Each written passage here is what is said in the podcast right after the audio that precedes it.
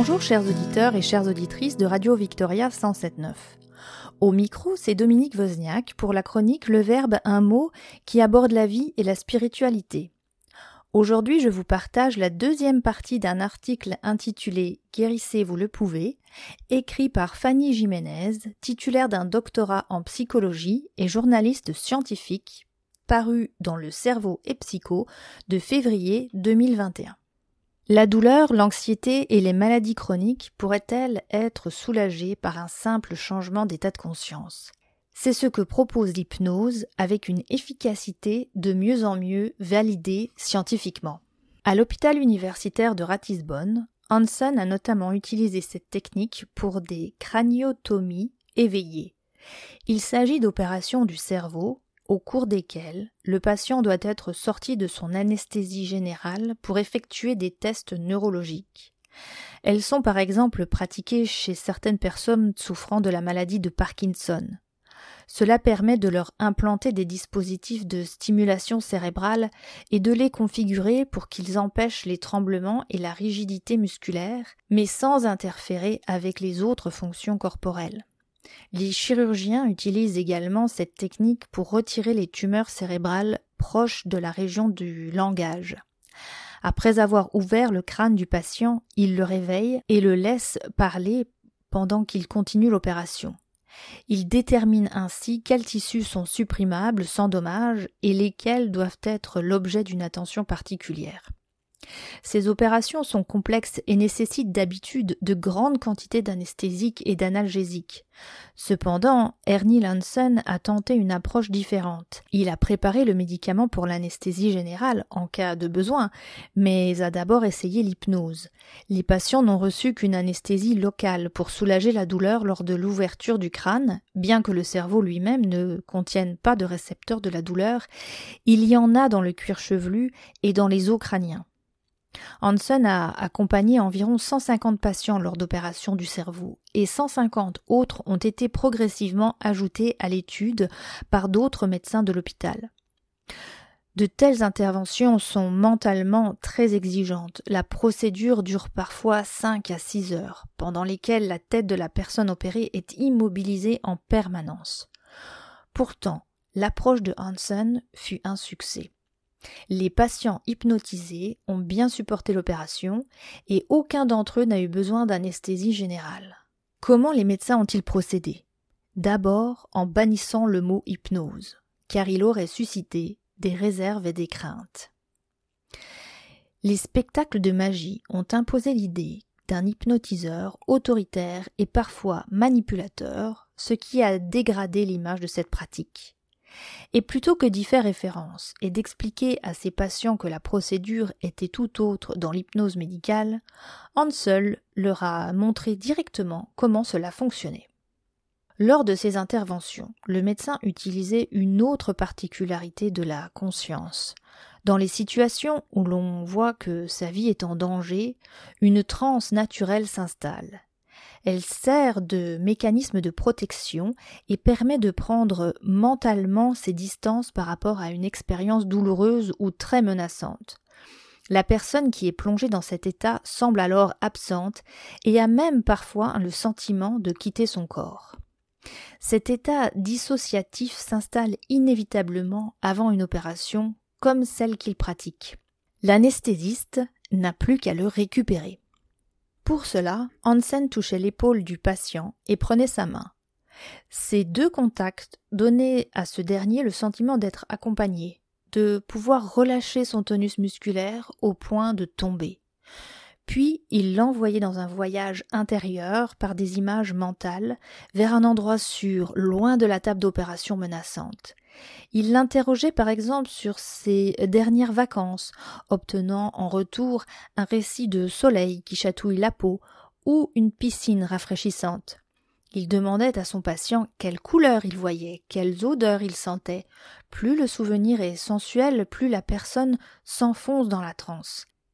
Il est même arrivé qu'au moment où la calotte crânienne était percée, Hansen demande au patient Alors, que faites-vous en ce moment? Et se voyait répondre Je suis au bar, en train de me préparer un cocktail. Les experts nomment recadrage cette réinterprétation des impressions sensorielles où le bruit d'une scie à os devient le son d'un mixeur. Combinée au fait que le patient se sente loin de la table d'opération, elle indique que l'hypnose fonctionne. Les paramètres psychologiques fournissent aussi des informations, l'hypnose provoquant notamment une diminution du tonus musculaire et du rythme cardiaque, ainsi qu'une normalisation de la pression artérielle. Pendant les opérations de Hansen, chaque patient choisissait son propre lieu sûr. Le médecin l'aidait seulement à explorer mentalement ce lieu et à se laisser envahir par les émotions qu'il suscitait. Certains s'imaginaient couchés sur un tapis, d'autres assis dans un fauteuil avec le chat qui ronronnait sur les genoux. Écoutons à présent Si t'étais là, interprété par Louane.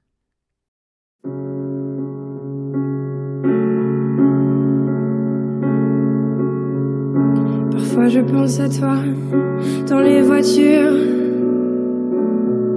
Le pire c'est les voyages, cette aventure. Une chanson fait revivre un souvenir. Les questions sans réponse, ça c'est le pire. Est-ce que tu m'entends? Est-ce que tu me vois? Qu'est-ce que tu dirais toi si t'étais là? Est-ce que ce sont des signes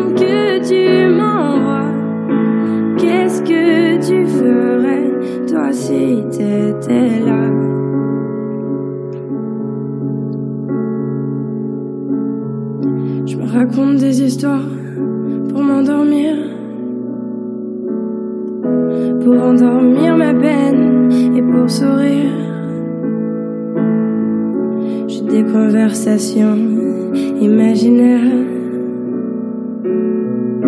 avec des gens qui ne sont pas sur la terre.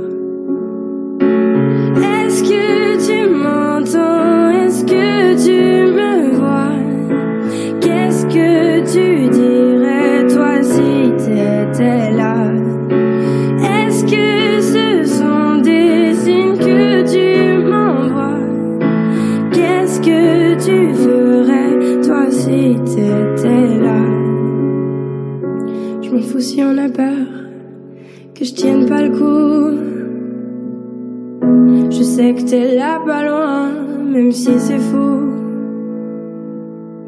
Les fous, c'est fait pour faire fondre les armures. Pour faire pleurer les gens dans les voitures. Est-ce que tu m'entends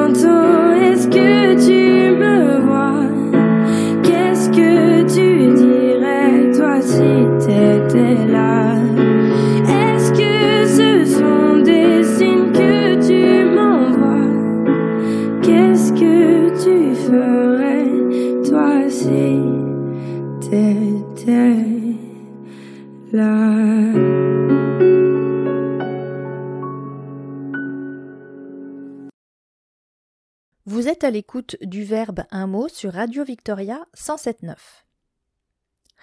Le plus important pour Hansen est de remettre le patient au centre du traitement.